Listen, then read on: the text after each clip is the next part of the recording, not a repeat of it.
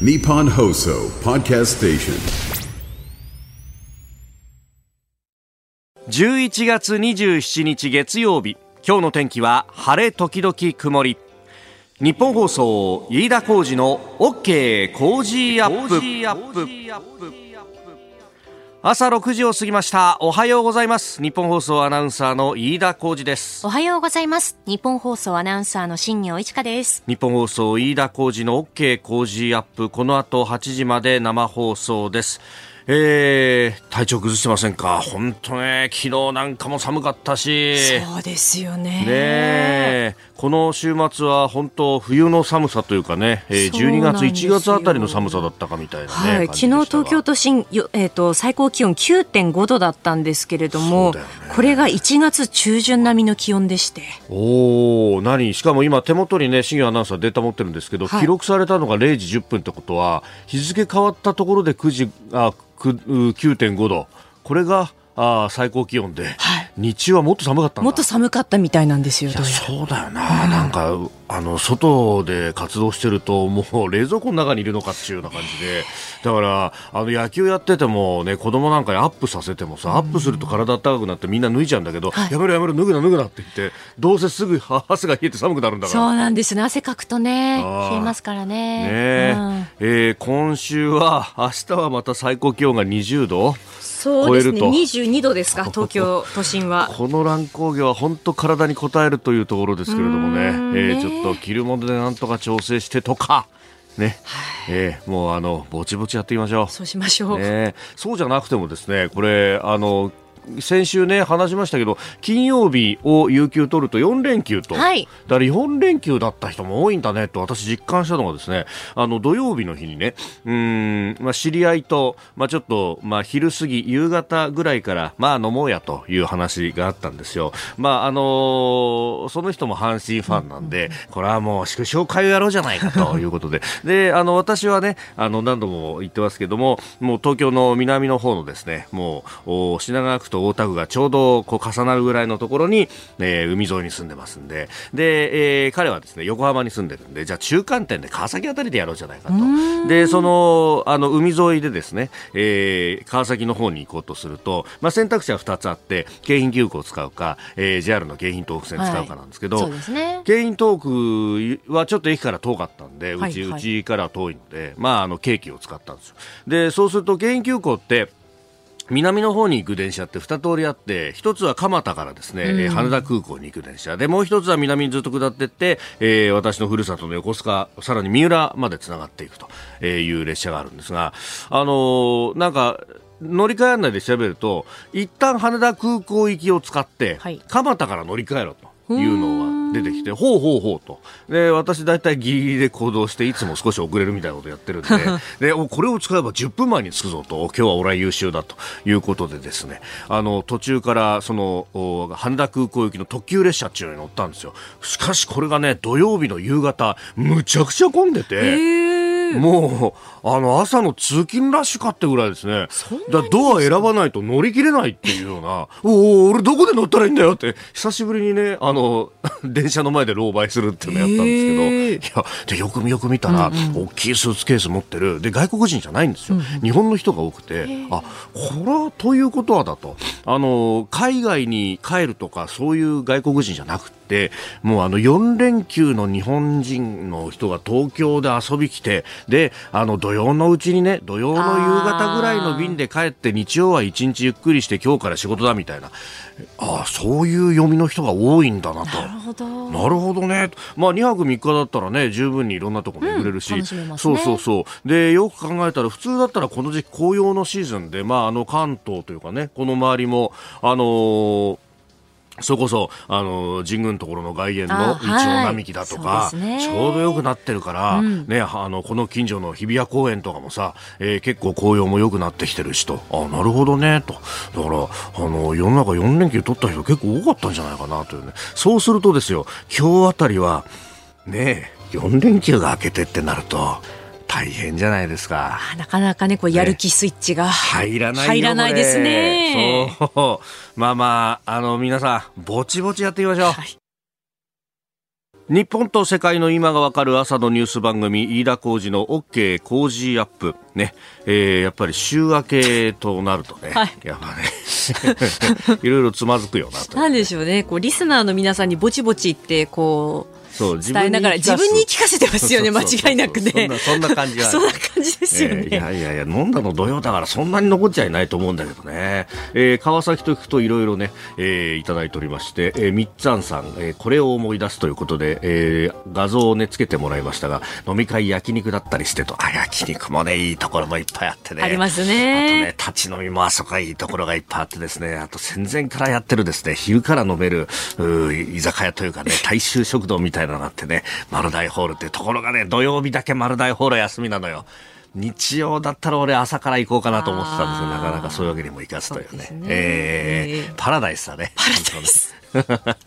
さて、えー、今朝のコメンテーターは番組初登場です。経済アナリスト、馬淵真理子さん。えー、FNF ニュースライブアルファやウェイクアッププラスなど、えー、数多くのメディアに出演されているというね、えー、馬淵さんであります。あの、YouTube のチャンネルも登録者数が20万人を突破しているというね、あるいは、あの、雑誌ネット記事の執筆も多くて、半年間で累計6000万ページビューと、を超えるという記事もありまして、日本一多忙でバズるアナリスト、この朝早くから引っ張り出しちゃっていいのかって話なんですが、えー、来ていただきます。で、えー、6時半頃からご登場ですが、まずは最新の株為替の情報について、そしてニュース7時またぎ、えー、2023年度補正予算案が、えー、いよいよ参院に論戦の舞台を移しますけれども、まあ、この日本経済の行方について、そして7時10分過ぎ、おはようニュースネットワークのゾーン、えー、生成 AI のガイドラインについてのお話、そしてまあ宇宙ビジネス等々、えー、ニュースプラスワン7時30分頃ですが、こちらは新ニーサについて、えー、こういよいよ、えー、来年の1月からもうあと1ヶ月ちょっとで始まるよということです。そしてここだけニューススクープアップのゾーンはイスラエル・ハマスの休戦合意とこれからについて、えー、このゾーンは国際政治アナリストの菅原出さんとも電話をつないで伺ってまいります。今週はメールでご意見をいただいた方の中から抽選で毎日5人の方に千葉県調整地域の農産物加工品の詰め合わせをプレゼントします。調整地域は茂原市一宮町睦沢町長生村白子町、長良町、長南町の7つの市町村があります。トマトやキュウリの産地でハウス栽培に取り組むことで、秋冬にも美味しい野菜をお届けしています。また、寒い季節に大活躍する長ネギや、1月下旬から春限定の葉玉ネギ、えー、里山育ちのお米や蕎麦、レンコンや自然薯など調整地域ならではの品目も多くありますので、店頭でぜひ探してみてください。今週はこの時期に採れた旬の農産物や加工品をセットにしてお届けします。なおお届けは12月中旬を予定しています。どうぞお楽しみに。この時間最新の株と為替の情報を外為ドットコム総研研究員の中村努さんに伝えていただきます。中村さんよろしくお願いします。はい、外為ドットコム総研中村です。今週もよろしくお願いいたします。お願いします。はい、えー、現地24日のニューヨーク株式市場のダウ平均株価は、うん、えー、前の日が祝日でしたので、その前の日22日に比べまして、117ドル12セント高い3万5390ドル15セントへ取引を終えました。うんハイテク銘柄中心のナスダック総合指数は15.00ポイント下がって1万4250.85でした。円相場は前の日よりもわずかながらですが、円高ドル安の1ドル149円48銭付近で取引を終えました。えー、冒頭でもお伝えしましたけれども、はい、アメリカは感謝祭の翌日ということで、えー、債券市場、あと株式、商品の市場というのは、えー、短縮取引となりました。えー、そんな中で外国為替市場は、まあ、取引自体はできたんですけれども、はい、えー、ブラックフライデーでニューヨーク勢が、えー、引き続きお休みを取っているという、えー、トレーダーも多く、様子見ムードが強かったです。えー、そういった中でアメリカの企業担当者の景況感を示す経済指標が発表されました。はいえー、結果は製造業が予想以上に低下して、えー、高不況の分岐点を割り込む一方で、はい、サービス業は予想に反して前月から上昇とまちまちの結果となりました、えーまあ、ただですね、はい、えー市場参加者自体が少ないこともありまして、え経済指標の結果に対する反応も薄く、ドル円自体に方向感は出ませんでした。これ、ただ、あれですね、そうすると FRB、また12月に会合ありますけれども、はい、製造業はちょっと鈍化してきてるけど、サービス業は上昇してるって、またこれ、賃金上昇の圧力もかかると、判断難しくなるんでしょうね。はい、そうですね。あの、まえインフレ自体はちょっと下がってきている、えー、状況ですので、はい、えー、まだね、なんとかなるとは思うんですけども、経済がやはり弱ってきているという兆候が出てきているので、はい、まあ、そういったところ、ちょっとドルに対してネガティブな印象になっているかなと思いますうんなるほど、わかりました。名村さん、どうもありがとうございました。はい、ありがとうございました。ここが気になるのコーナーです。スタジオ長官各紙が入ってまいりました。えー、まあ、週明けということで、えー、紙面は、特集でというところが多いようであります、えー、読売は干ばつ洪水ふるさと捨て気候難民増加社会不安にというね地球沸騰、まあ、COP28、えー、国連気候変動枠組条約第28回締約国会議、えー、これを前にしてのリポートというところ、まあ、アフリカのね、えー、ケニア、えー、などをリポートしていると、まあ、ソマリアやエチオピアからの、えー、避難民の方々の難民キャンプについての話というところですね、まあ、COP28 今週末にということで、まあ、あの予定では岸田総理もここに参加するんじゃないかというようなことが報道されておりました。えー、ドーハあじゃないな、えーと、UAE で開かれるという、ね、話であります、えー、それから朝日新聞38空港港防衛強化、えー、政府案自衛隊会話訓練ということで、まあ、全国各地38の空港や港を、まあ、国が、うん、整備対象として、えー、予算をつけるという話、まあ、これは安全保障も絡んでというところで、えー、自衛隊などが海上保安庁の船などがつけられるようにということであります。まあ、これ南西諸島が当然多くなっているというところですが、まあ、それだけじゃなくて、えー、記事を見ますと福井にも一つ港が入っていて、まあ、これはあの原子力発電所事故などの時のまあ避難のためにも使えるんじゃないかみたいな、えー、話からの発想のようでもあります。まあ、このところね、えー、内閣府のお、まあ、官僚、まあ、審議官クラス、いわゆる時間級という人たちが各、えー、自治体、まあ、特に県庁などを訪問して、で、えー避難民の受け入れ等々のすり合わせなどを行っているということが、まあ、これあんまり大きくは報じられてないんですけれども、えー、やっていると。まあ、この辺もですね、まあ、ちょっと、いろいろね、動いてきているなという感じがございます。えー、それから毎日新聞は抜け道を問うという特集で、公設、あ、ごめんなさい、秘書兼職身内にも伏せという見出しがついております。これあの、公設秘書の、まあ、国会議員の公設秘書が、えー、市議会議員などなど、まあ、自治体の議員と、まあ、兼職をするというのは基本的には禁じられているんですけれども、ただ、えー、国会議員がですね、えー、これを認めれば OK というのがあって、まあ、そのためには書類を出さなきゃならないという、これ例外規定があるんですが、まあ、あ日本維新の会のね、えー、池下議員の件というのが10、まあ、10月中旬とか、えー、そのぐらい報じられておりましたけれども、えー、届け出を怠っていたということで問題になったと。まあ、その辺からいろいろ明らかになったところであります。えー、そして、まあ、これ気になるニュースでもありますが産経新聞一面は日中韓サミット年内困難という見出しがついています、えー、週末に日中韓の外相会談が行われました。日本から上川外相韓国はパク・チン外相そして中国は、えー、王毅共産党政治局員兼外相と、まあ、この3人が揃って。で、えー、今年は韓国が議長国ですんで、プサンでの会談ということになりました。で、なるべく早期の適切な時期に開く考えで一致したということですけれども、日中間の首脳会談に関しては、えー、時期というものは明示できなかったと。で、もうあと1ヶ月で、ね、年末を迎えるということですんで、まあこれなかなか難しいよね、というような話が出てきました。えー、まあ、ここの先どうなるのか。まあこれ、あの、日韓は結構積極的だという話だったんですけれども、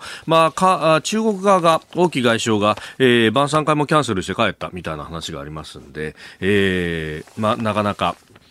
こう難しいというのと、まあ、上川さんも相当こう毅然とした態度でということが、えー、報じられておりました。まあ、その辺見るとですね、この間の公明党の山口さんがあ何の態度で取って、そして上川さんが、えー、固い方の河の態度で取るというですね、えー、ひょっとすると与党内で調整が行われたのかというようなこともタイミング的にはね、えー、そしてその前はあ岸田さんがあ習近平国家主席とは河の態度で臨んだということがあるんで、河南河で言ったのかみたいなね、えー、ことも見えてまいります。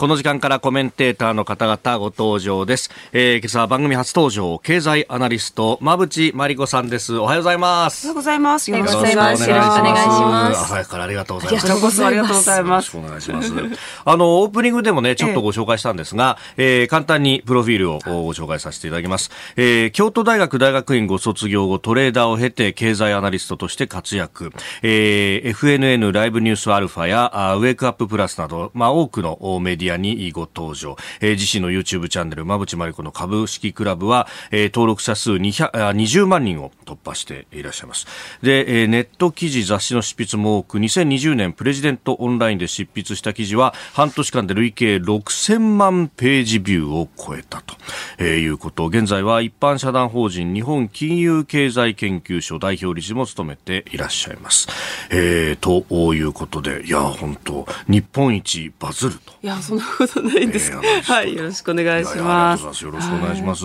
さあ、まずですね、えー、現在の金融経済情勢というか、まあ、先ほどニューヨークについてっていうのはリポートがあったんですけれども、あの、週末、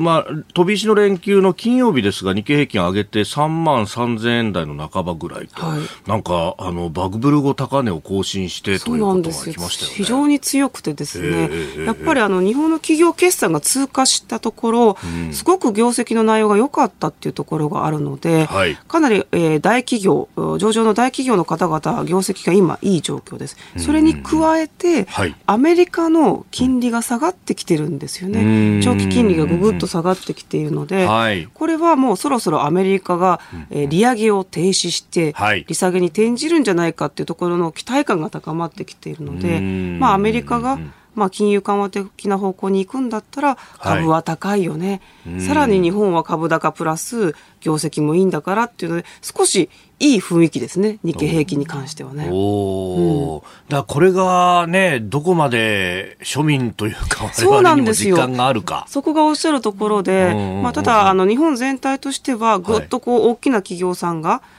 まあ、引っ張り上げて今います、それが中小企業。さらには、まあ、国民の給与のところまでは波及していないので、ここの循環ができずに終わったのが2003年そして2012年。はい、同じようなことが起きてます。株高によって資産効果が非常に増えた富裕層の方だけが消費をして、で、そこで途絶えてしまって景気がまたおっしゃったので、同じことにならないように、今回だけはちゃんと広くあまねく皆さんにこれが恩恵が浸透できるようにしないといけないなと思ってますね。この最後の、まあ、ある意味一ピースみたいなもんだと思いますが、何だと思います？そう、ここはやっぱり最後政策だと思うんですね。国がやっぱり国民の皆さんが安心して消費をしたいな、うん、しようかなって思えるような、まあ、メッセージとか政策が最後はここはかかってくると思うので、今まあ金融のところで盛り上がってますけど実態に紐づけていくのは国の力しかないと思いますね。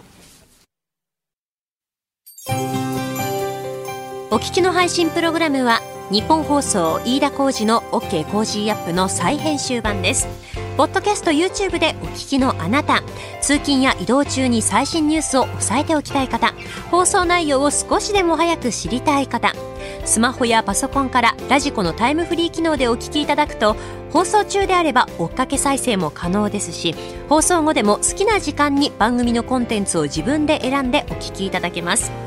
毎朝6時の生放送では登場するコメンテーターの最近の活動はもちろんたっぷりとニュース解説をお届けしています。レギュラーコメンテーターに加えて専門家と随時つないで掘り下げてお送りしています。また株と為替の最新情報もお届けしています。日本放送のエリア内でお聞きの皆さん。ラジコラジコのタイムフリーでチェックしてください。番組公式 X ではこれから登場するコメンテーターや取り上げるニュースなど最新情報を発信中です。ぜひフォローして番組にご参加ください。今朝は経済アナリスト馬渕真理子さんです。引き続きよろしくお願いします、はい、よろしくお願いします、えー、取り上げるニュースこちらのニュースです。2023年度補正予算案今日から参議院で論戦。政府の新たな経済対策の裏付けとなる2023年度補正予算案が24日に衆院を通過し今日から論戦の舞台が参議院に移ります。与野党は岸田総理大臣と全閣僚が出席する総括質疑を今日と明日2日間行う日程で合意。与党は今週半ばでの成立を目指しております。えー、衆院を通過した時には、まあ、自公の与党両党と日本維新、そして国民民主党などの賛成多数で可決されたということでありました。まあ、あのー、総額がだいたい13兆1000億円と言われますけれども、うんはい、これ中身もご覧になっていかがですか？そうですね。あの、規模はまずいいかなと、うん、GDP のギャップもまだありますので、はい、規模は OK と、それから需要と供給、国民と企業の両方を考えた内容だということなんですけれども、はい、企業のところはかなりいい。国民のところがちょっと足りないかなっていうふうに思ってます。で、あの、この補正予算の役割って少しこう、私変わってきていると思っていて、はい、本来あの臨時的な対応のために作るということなんですが、もうずっとここ何年も決して臨時的なものではなくて、まあ、長い目で見て必要なものばかりが入っているわけなんで、ポジションとしては、やっぱりそのメッセージ、えー、政府からのメッセージとして、はい、国民の方々に、まあ、伝えていくっていう役割に変わってきているのかなと思ってるんですね。うん、そうした時に、日本という国はこれから何で儲けていきますよ？えー、もちろん自動車、それ以外にも半導体、さらには、えー、農林水産の輸出、インバウンドみたいな感じで、日本がこれから何で稼ぐのかっていうふうなメッセージの打ち出し方がかなり大事だと思うんですよね。はい、でその上で日本の国民がどうやって潤っていくのかっていう、なんかこの辺りのメッセージ性が少しぼやけているなっていうのは正直なところなので、この辺りを明確にお話ししてほしいなっていうところが1点です。で、まあ、特になんかぼやけているなというか、見せかけになっちゃっているなって一つの、まあ、事例になるんですけれども、例えばその住宅購入に最大100万円の補助っていうのがありますけれども、はい、これ子育ての支援だっていう名目になってるんですよね。はい、なんか違うなっていうか、うん、えー、じゃあこの、まあ、都心とかでもね、あの、住宅買っていくとき100万円補助されたからって、はい、子供産みますかって、なんかずれてるなっていうことなんで、えーえーえー、この政策の本来のこう狙いって多分おそらく脱炭素やってますよっていうふうなところが、そうなんですよね。はい、脱炭素的な、まあ、省エネ性が高い住宅を買った場合、補助しますなんで、政策としてはそっちなんですよ。はい。なんで、脱炭素のことやってます。で、企業様にちょっと恩恵があるみたいなものを子育てって言っちゃうと、えー、もう見せかけだし、はい、なんか違う。のでじゃあ国民ってもやもやしてだからといってあのこれで消費するかっていうとしないわけなんでやっぱり今一点突破で消費を促すっていうことをしないといけないので、やっぱごちゃごちゃとい。ろんなところに細かくお金を分けてる場合ではないと思うんですよね。なので集中して本当に日本がこれからデフレから脱却させたいのであれば、はい、もうちょっと予算を集中させて使うべきところに使っていく。まあ、それの一番良かったのは消費減税だったんじゃないのかなっていうところになる。今言っても遅いんですけれども、まあ、財源がないとかいろいろありますけれども、絞れば、あるというふうに私は思うんですよね。このなんか看板と中身の違いみたいなのって、それこそまあ今年の初めに岸田総理が異次元の少子化対策って言って、だから、なんか、あの、そこに何でもいいから紐付けられる、まあ、こじつけられるもないか、みたいなところで、各省がこう、いろんな政策をこじつけてきたみたいな。そう、なので、縦割りのこう弊害は明らかに出ていて、もちろん、その省庁ごとに取らなければならない予算ってあると思うんですけど、今、その、省庁ごとの主張というよりは、国全体で本当にこれが国民のためになるのかどうかっていうのと、訴えてることと中身が一致しないと、国民はやっぱり分かりますよ。ずれてるな。で、これってなんか見せかけの政策だな。とにかく脱炭素やりたいんだな、みたいな、しらけちゃうので、はい、そのあたりもやっぱり、消費が起きないっていうか、まあ、信頼できない、本当にデフレから脱却して自分たち物買っていいのかなみたいな、まあ、不信感にはなってるなと思いますね。確証がこうそういうものを出してくるっていうのは、まあ、縦割りだし、そうなんでしょうけど、ね、昔もあったし、それこそね、あの、笑えない笑い話ですけど、あの、福島、あえー、東日本大震災があって、福島第一原発事故があって、じゃあそれに復興予算でつけるんだって言ったら、えー、福島の庁舎建て替えますって言って、よく見たら、大阪の福島 の庁舎だったみたいな、本当にこんなことがあるんだっていうね。ですよね。ね国民見てますからね。そうそうそう。今朝のコメンテーターは経済アナリスト馬淵真理子さんです。引き続きよろしくお願いいたします。よろしくお願いします、えー、前半戦のところでね、あの予算の話から、はい、まああ個別の政策としては決して悪くないものはあるんだけど、うん、全体のメッセージがぼやけると。だそういえばそのあのやっぱそこ真ん中で調整する役割として内閣官房というものがあって、えー、ここの部分のやっぱ調整だとかメッセージの出し方みたいなのの違いなのかなというね、うん、そうですね。やっぱまとめて伝えていくあるいはそのばらけないようなする役割がちょっと今弱いのかなというふうに思いますね。さあそして、えー、その予算と国会の審議の中でこんなメールもいただきました。柏市のてっちゃんさん、えー、70歳男性の方ですがうんやっと岸田総理がガソリン税のトリガー条項の凍結解除検討されると発言されました、まあ、岸田さんは検討しと揶揄されてるんであまり信じられないんですがでも一歩前進ですよね、えー、馬渕さんどのぐらい現実性実現性があるのかえー、聞いてみたいですと、いただきました。まあ、あの、前向きにお話し合いをするというふうな動きなので、おそらくやるんじゃないのかなというふうに思っていますし、ねはい、やっぱりその与党の方あ、野党の方々に今回の補正予算に対して協力してほしいっていう思いもあるので、歩み寄りをしながら、で、今の中でもやれることって限られてきているので、減税の色合いを出したいっていうのは、あの、与党もあると思うんですね、岸田さんとしては。その中で、まあ、トリガー条項の、うんまあ、発動っていうんですかね、あのしてもするべきだっていうか明らかに国民の生活のところにはここ影響出てきますので、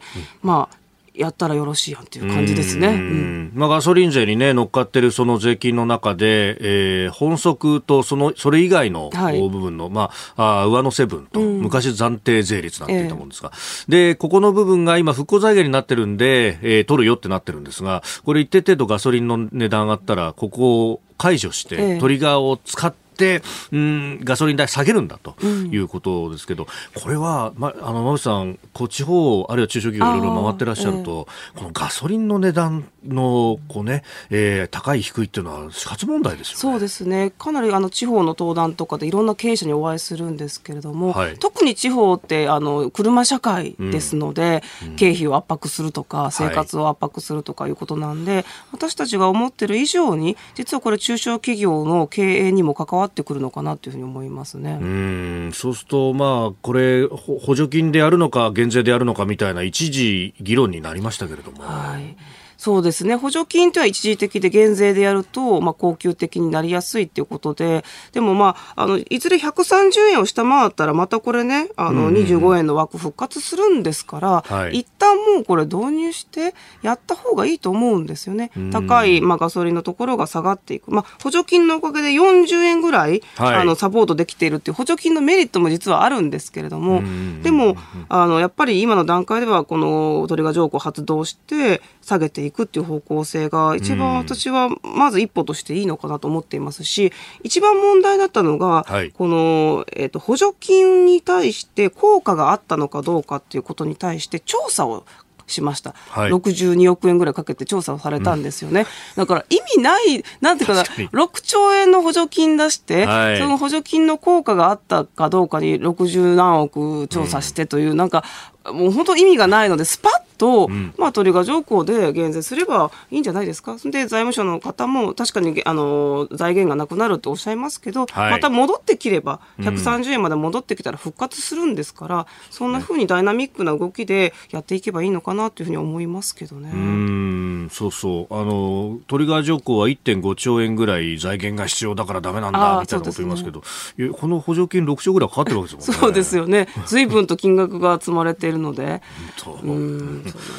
さあそしてもう一つ用意していたニュースが10月の消費者物価指数。これ先週金曜日に発表になっておりました。前年度月比2.9%上昇ということなんですけれどもまああこれね、えー、物価の上がり具合というのをどう見たらいいはい、あの中身具体的に見ると電気代がやっぱ上昇しているっていうところとあと宿泊費上昇なんで、ここはまあいいかなというかインバウンド含めて経済の温度が上がってきているかなっていうところなんで、えー、大きな項目としては電気代と宿泊費だったので、あんまり心配しなくていいようなあの内容です。物価が上がってきていると言っても。なので、その意味合いでも、まあ、トリトリガー条項を含めて発動して、ちょっとその一番ベースとなる、はい、あの消費のところを下げてあげることによって、てこの CPI のところは少しコントロールできるのかなのかなというふうに思ってます。あと、えっと、エネルギーに関しては為替が大きく影響してきますよね。はい、でここは来年は少し円高に触れると思っているので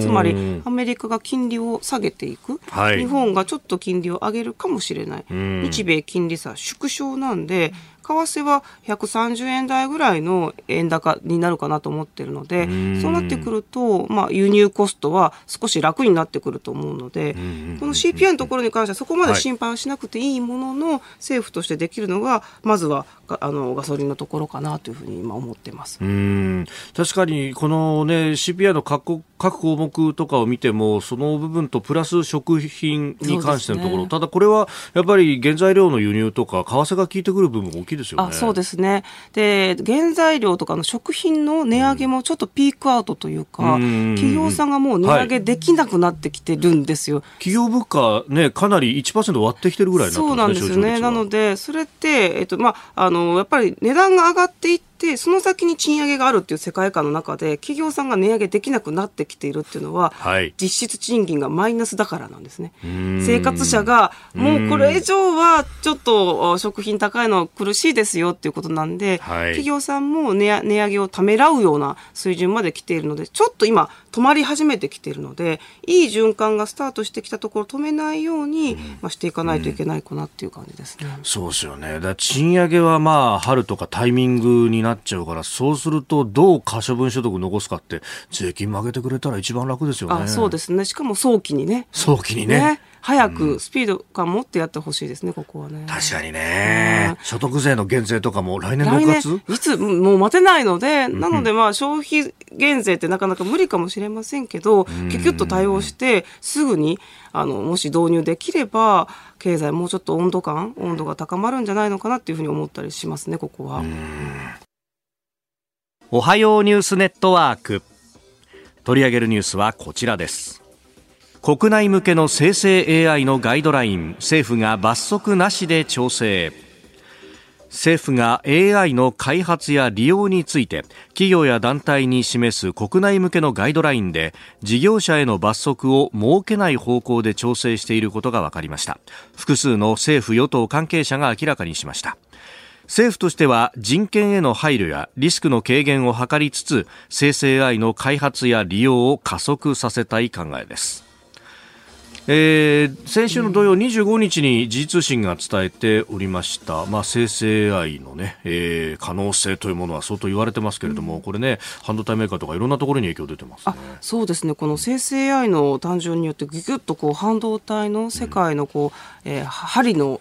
進み具合が早まったっていう印象ですね。なのであの先端半導体と言われているすごく、まあ、あの微細化された半導体が特に必要になってきていて、え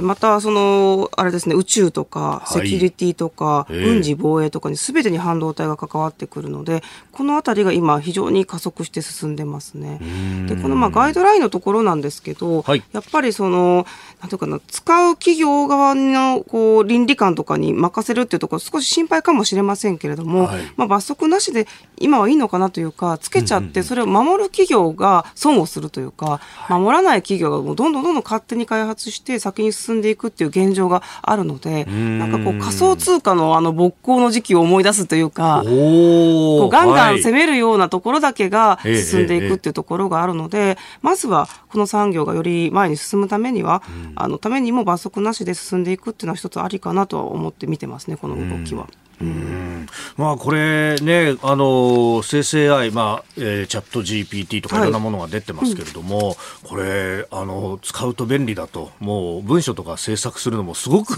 ね、ね、いいんだって言いますけど、これ一方で人の仕事を奪わないかとかね、いろんなこと言われますね。あでも、まあ、共存できるのが一番いいですけどね、まあ、人にしかできないようなものって何なんだろうかっていうところなんで、まあ、煩雑な業務とか、先ほどね、あの二人であの、はい、経費の生産そうですね。あんなのは全部 AI がやってくれたらいいなみたいなね。いや、そうそうそう。ね、あの、インボイスの話で番号つけなきゃなんないとか、うんうん、で、領収書、今度ね、電子帳簿になったら、全部スキャンしなきゃなんないとか、ああいうのやってくれたら楽ですよね。そうですね。一個一個仕分けしてくれてね。そ んな可能性も感じながら、えー、まあそこの技術の基盤を支えているのが半導体なので、非常に重要な役割ですね。いや、これ、本当また注目されてね、うん、来ていて、その、ラピダスってところが北海道にとかね、TSMC が熊本にとか、なんか、いろんなところで工場できてますね。あそうです。この前、あの、九州にも行ってきたんですけれども、はい、あの、熊本に誘致されているので、えー、九州全体で、オール九州で盛り上がってるのかなと思って、経営者の方々に、どうですか？って言ったら、い。や人材が取られて取られてと。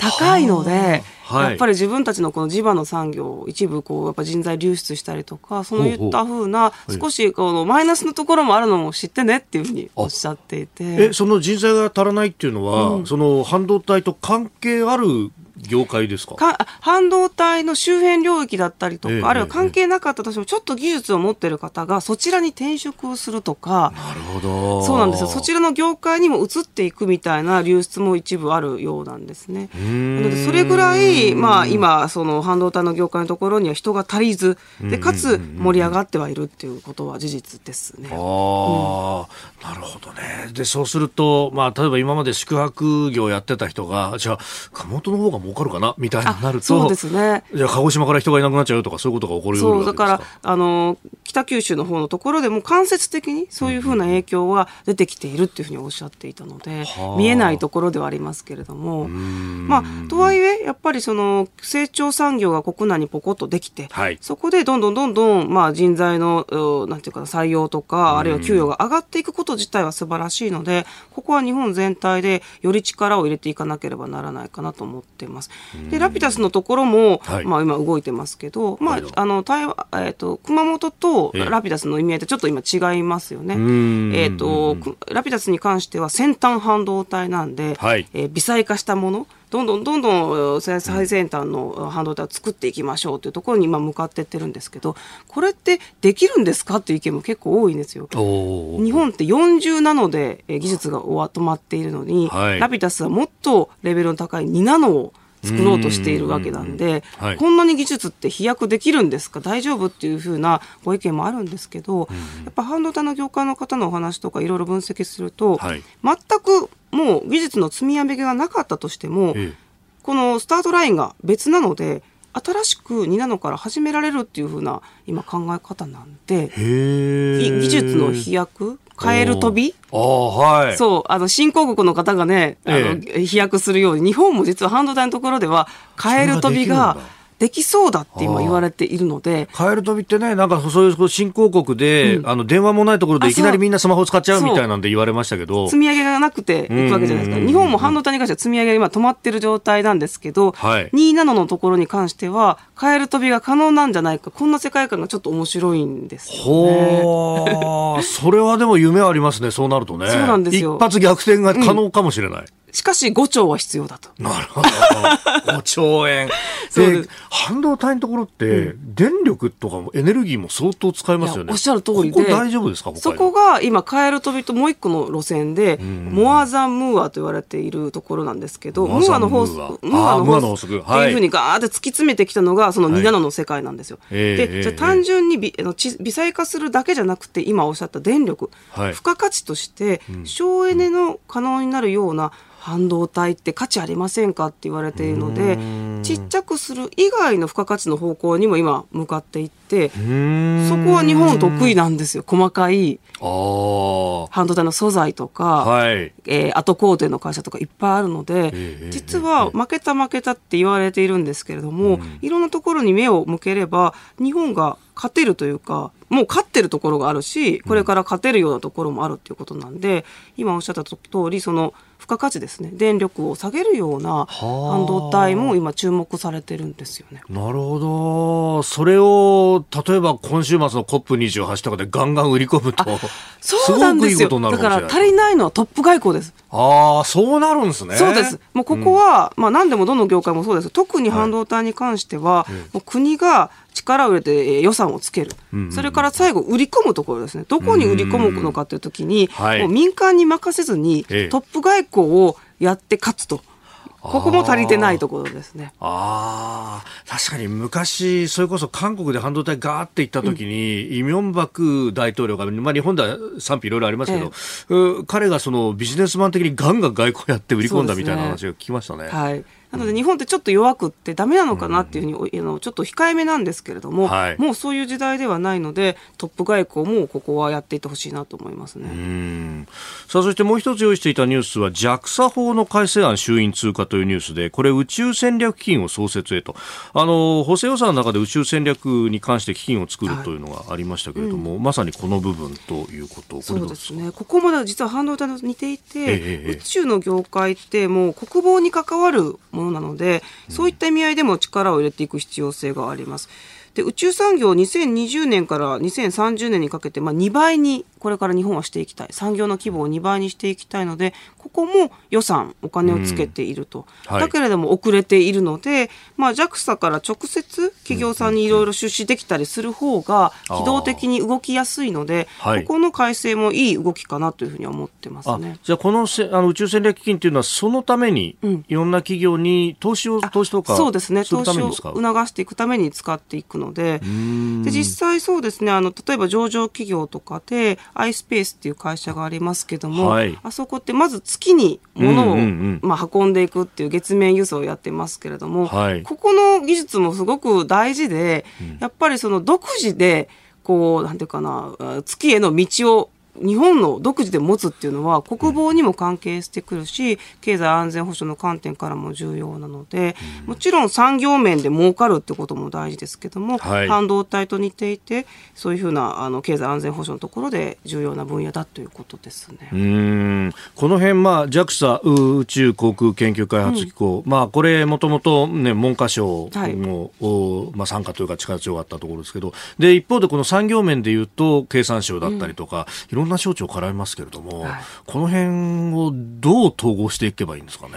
そうですね、ここはでももう宇宙なら宇宙というふうにやって、まあでも今もちょっと国の方向自体は宇宙は特化して支援していく方向性になっているかなと思うので、そうですね、あの省庁を横断して、はい、まあここは力を入れていかなければならない分野かなと思ってます、ね、まあこれ基金でまずお金を積んでっていうところですけど、これがだから生きた金でどんどん流れていくといいですよね。そうですね、どこに流れていくのかとか、ちゃんとまああの成長しているような企業に使われていかないとまた無駄になったとかいろんなことが起きてくるのでこの辺りも私たち国民がしっかり見ていかないといけない分野ですね。さあ、そしてここで番組からのお知らせです。飯田工事の OK 工事アップでは、再来週12月11日月曜日からの1週間、特別企画をお送りします。岸田政権の経済政策からパレスチナ情勢まで徹底解説。激論ダブルコメンテーターウィーク。毎日6時台から2人のコメンテーターが生登場。政治経済から外交安全保障までニュースを徹底解説生激論を繰り広げる。まず初日12月11日月曜日のコメンテーターは評論家宮崎哲也とエコノミスト片岡剛志日本経済が本格的に復活するためには何が必要なのか徹底議論します。そして12月12日火曜日のコメンテーターは経済ジャーナリスト須田慎一郎と自民党参院議員青山茂春ズバリポスト岸田の動きはあるのか？須田慎一郎が青山茂春に迫る。12月13日水曜日のコメンテーターは？数量政策学者高橋洋一と外交評論家三宅邦彦。国際情勢と経済が大きく動いた2023年外務省と財務省元官僚の2人が来年を大予測。12月14日木曜日のコメンテーターは？ジャーナリスト峰村健二と軍事評論家小泉悠連携を強化して国際秩序の変更を狙う中国とロシアの狙いとは？中国の核戦力の実態にも迫る。最終日12月15日金曜日のコメンテーターは？経済学者飯田康之と経済アナリスト馬淵真理子。経済とマーケットのプロフェッショナルが来年の日本の景気と株式市場の動きを読むということで青さんよろしくお願いします。よろしくお願いします。お願いします。そうなんですよ。すごいです、ね。最終物々しい感じで。鳥を飾っていただこうという。はい。もうそうそうたる方々の中に入れていただいてありがとうございます。すいません本当まああの来年もね含めて読んでいただこうと思いますね。よろしくお願いいたします。よろしくお願いします。えー、生放送中には毎日20人の方に千葉県の新米つぶすけ5キロが当たります。飯田浩二の OK 工事アップ激論ダブルコメンテーターウィーク。12月11日月曜日朝6時からぜひ生放送でお聞きください。今朝は経済アナリスト馬淵真理子さんとお送りしております。引き続きよろしくお願いします。お願いします。えー、メールもいただいておりましてともさん、えー、相模原市51歳の方。馬淵さんの経済政策に関する解説とてもわかりやすく納得する話ばかりですと、えー、政治家の人もこんなラジオ聞いてほしいなとすごく思いますと。いただきました、ありがとうございます。いやでも実地というかね本当地方も含めて企業回ってらっしゃいますもんね。はい上場そうですね。上場企業と地方の中小企業回ってます。うんやっぱその辺のね、業界の話とか、ポンポン出てくるのは、すごく具体的だなと思いました。で、そんな中で、はい、えー、半分私の相談も含めてなんですが、こちらの話題です。少額投資非課税制度 NISA の新制度来年1月スタートえー、一定の投資額までの運用益を非課税にする少額投資非課税制度 NISA が来年1月から新たな制度に生まれ変わります。株式や投資信託を非課税で保有できる期間を無制限とし年間の投資上限額を360万円に拡大するなど個人の資産運用を後押しする形となっています。いやこれ今もよくわからないんで、あんまりやってないんです、はい、で、はい、さらにこの次どうなるんだろうって、どうしたらいいんですか、はい、シンプルに言うと、はい、あの制度自体が簡単になったので簡単になる、はい、今悩んでいた場合は、来年の24年の新ニーサはぜひ使ってみてくださいということです。で今のニーサまだあの現行のものありますけどこちらは一般ニーサと積立ニーサ2つあるんですよ。でそれぞれ金額が違って積み立てだったら40万一般だったら120番。もうややこしくて何なんだよっていうことなんで、うん、もう2つぐるっとまとめて1個にしたものが来年できます。さらに1個まとめて、枠がですね年間360万円まで増えるので、非課税で運用できる枠がこんなに増えるわけなんで、大体平均年収の方から考えれば、まあ、十分にこう、十分すぎるぐらいの枠ができたので、この枠の中でやりましょうっていうことなんで、あの、まあ、人生100年時代で、はい、あの、老後の資産が足りないとか、いろんな、ね、心配なお話ありますけれども、ここに少しだけお金を避けておくという感覚でいいと思うんですよ。投資をするというよりは、はい、月々数万円避けておくだけで、まあ、しばらく、例えばばですね数十年経てば、はい、ちゃんと3000万とか2000万の資産が形成できていますよっていう、そういう仕組みです。ちょうど今週20代の方にお会いして、ニーサ興味持っていただいて、うん、で、えー、やりたいって言ってましたね。20歳だったら65歳まで45年あるので、うんはい、えー、3000万作るのにたった、月々7000円ぐらいでできますみたいな話をしていてで7%の運用の利回りってちょっと高いなと思われがちなんですが、ね。うんうんうん、実は世界株はい、オールカントリーと言われている、まあ、世界全体に投資をしていくと一番リスクの低めのところに預けておけば、うんうんうん、まあまああの気づけばこういった資産形成できていますよみたいなお話をしています。はい、まあ、リスクの部分は元本割れみたいなことあるもちろんあるんですけど、うん、それは3年とかで利確してしまうと利益を確定しまうとあるんですが結局ね20年とか15年経つと、はい、パフォーマンスはやっぱりプラスになっていることがほとんどですのであの細かく売り買いせずに放っておくと。はい そういうものです。なので、働いて忙しい方でもできるようなものが始まってきたので、うんうん、ぜひ興味持ってほしいなと思います。ああ、確かに長期でって考えるとね、20年前よりは成長してるし、これだけで売れだっつってもね、うん、成長してるわけですよね、そうですね。まあ、世界にも投資できますからね。なるほど。え続いての時間は、ここだけニュース、スクープイスラエルとハマスの休戦合意。ハマスが新たに17人の人質を解放。4日間の戦闘休止と引き換えにガザ地区で拘束している人質50人を解放することで合意したイスラム組織ハマスは26日夜新たに17人を解放しました。休戦中の人質解放は3回目で過去2回では合計41人が解放されております。えー、今回はイスラエル人14人とタイ人4人合計17人を解放したということであります、えー、そししてまあ、様々ニュースが入ってきておりますが、ハマスが、えー、戦闘休止の延長を求めるという声明を26日の夜に出したという話、えー、そして同じ26日、アメリカのバイデン大統領はネタニヤフ・イスラエル首相と電話会談をしまして、えー、ハマス拘束下の人質全員の解放に向け連携することで一致をしたということ、まあ、アメリカ側も休戦、このの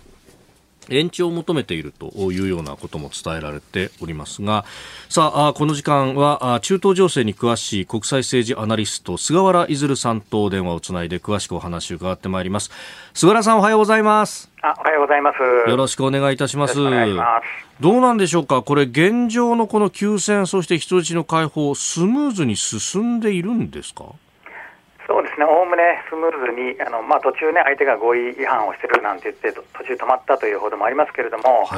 おおむね、えー、スムーズに進んでいるという印象です。うん。この、まあ、休戦合意に至ったってところは、国際世論が動かしたようなところあるんですか？まあ、イスラエルに対する圧力という意味では、まあ、周辺のアラブ国ですとか、あまあ、あとアメリカもですね、えー、とにかく一時、戦闘を停止しなさいという圧力を大きく、まあ、強めておりましたので、はい、まあ、その、まあ、背景はあったと思いますね。うん。ハマス側にとっては、これは何かメリットがあったんでしょうか、あハマスはもともとですね、ええ、人質を取ったっていうことは、それをを、まあ、材料にして相手と取引するというのがもともとの狙いですので、はい、えー、人質交換交渉に持ち込もうというふうに考えていたので、ハマスにとっては、まあ、狙い通りということもあろあろうかと思いますね。うん。これ、延長の可能性ってのはあるんでしょうか？えっと、え今とにかく50人、はい、あのハマスが拘束している人質50人と、えー、イスラエルが収監しているパレスチナ人150人というのがベースですけれども、これがさらに、まあ、4、5日伸びて、おそらくハマスがあ拘束している人100人ぐらい解放して、逆にイスラエルは300人ですかね、パレスチナ人を解放するって、そこまでいくんじゃないかなと思いますね。うんさあスタジオには経済アナリスト馬淵真理子さんもいらっしゃいます。はいあ飯田さんよろしくお願いします。えー、はい、菅原さん。はい。菅原さんよろしくお願いします。すいません。あの、その日本の役割ってすごくいつも議論されていると思っていて、私すごく難しいなと思っていて、まあ、国連がうまく機能していないという中で、日本がこの地域に対してどういうふうなアクションというか、どういうふうな関わり合い方をしていけばいいのかってすごく難しいと思うんですけども、ここどのようにお考えでしょうか？あ今現在ですね、人質の、まあ、解放だとか、あの戦闘の休止だとかあ、そういう交渉がされているわけですけれども、そこの部分に対しては日本ができることっていうのは非常にこう、まあ、はっきり言ってほとんどないんではないかと思うんですね。やはりハマスであったり、はい、ハマスにしても政治部門と軍事部門両方に対して、えー、ちゃんと交渉のパイプがあるというのはカタールとかエジプトとか長年この付き合いがあるところしかないので、はい、えー、今の交渉にっていうのはなかなか難しいと思うんですけども、うん、ただその戦後のおまあ、復興であったり、うん、その戦後のこう枠組みをどうやって作っていくのかと、うん、いったことに対しては、まあ、日本は十分関与できるあの余地がありますので、うん、えー、そのあたりでやっぱりこう、なんて言いますかね、えー、ある程度のこの役割を果たしていくしかないのかなというふうには思います。なるほど、はいまあ、そうするとね、あのー、この今の段階では、まあ、推移をこう見守っていく以外にないというところですが、まあ、その推移でいうと、菅原さん、この先、まあ、一旦この休戦にはなったということですけれども、はい、まあ、イスラエルはもう、この後再開するんだということも言っていますし、この見通しというのはいかがですか？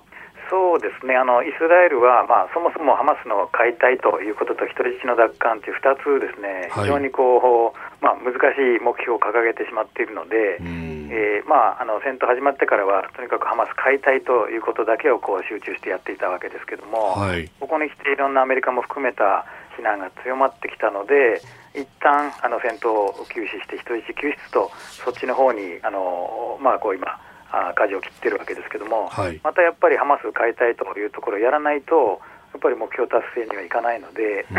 まあ、おそらくまた戦闘は何らかの形で再開される。というかあのハマスにとっては、やっぱり人質のことを気にしないで攻撃されるのが一番嫌なので、イスラエルはハマスが嫌なことをやって、ハマスに譲歩させようとするわけですよね。逆にハマス側はイスラエルが嫌なこと、はい、イスラエルが目標を達成できないようにするってことが、イスラエルにとって嫌なことなんで、ハマスは外交的にいろんなことを使いながら、あそういう形でイスラエルに圧力をかけて、イスラエルに妥協させようと。いうことをまあお互いにやるので、そのせめぎ合いっていうのは今後続くんだろうなとは思いますねいやそうすると、何か出口戦略みたいなものっていうのは、はい、まあ、お互い終局的な出口しかないっていう状況ですか？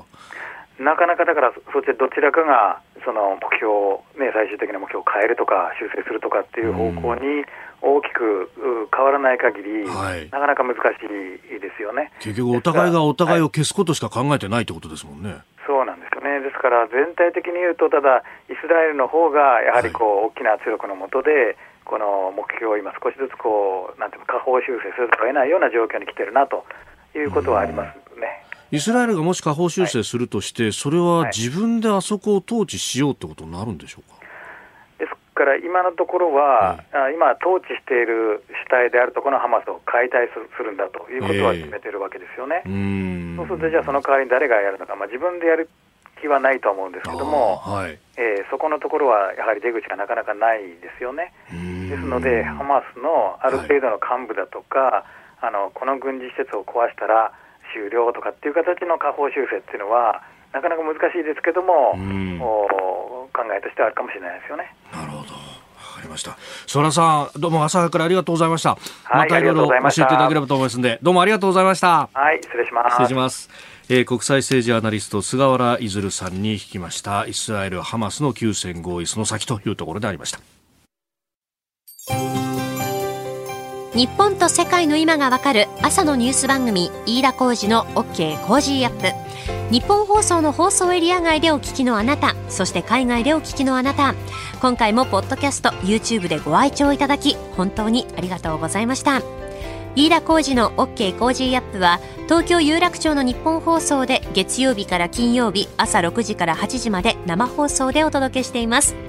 番組ホームページでは登場いただくコメンテーターのラインナップや放送内容の原稿化された記事など情報盛りだくさんです。また公式 X では平日は毎日最新情報を配信中です。ぜひチェックしてみてください。そしてもう一つ飯田浩二アナウンサーが「夕刊富士」でコラムを連載中。飯田浩二の「そこまで言うか」毎週火曜日の紙面もぜひご覧ください。日本と世界の今がわかる朝のニュース番組飯田浩司の OK! Cozy up!。忙しい朝そして移動中ニュースを少し深く知りたい時。ぜひ AM、FM、 radiko はもちろんニッポン放送のポッドキャスト YouTube でチェックしてください。